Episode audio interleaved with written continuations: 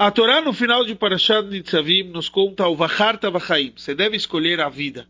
Urashi nos traz sobre essas palavras, o Vacharta Vachaim, você vai escolher a vida.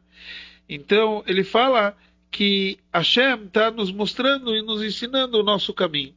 Entre outras palavras, Urashi nos traz que Adam Omer Livno, como uma pessoa que fala para o seu filho para escolher o Helek Ayafé, a parte mais bonita na minha herança.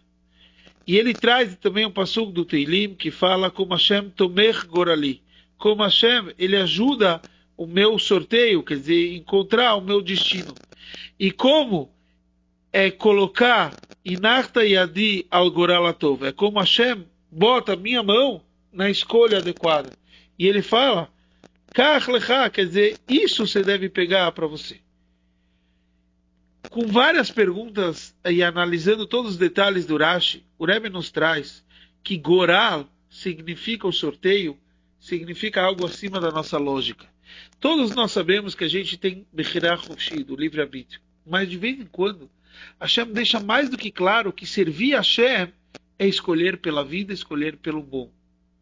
Apesar que no dia a dia a gente vê que muitas vezes a pessoa pode fazer Torah e Mitzvot e não se dá melhor do que uma pessoa que não vai estar cumprindo. Mas de vez em quando, Hashem mostra para cada um e um como o certo e o correto é servir e se conectar a Hashem.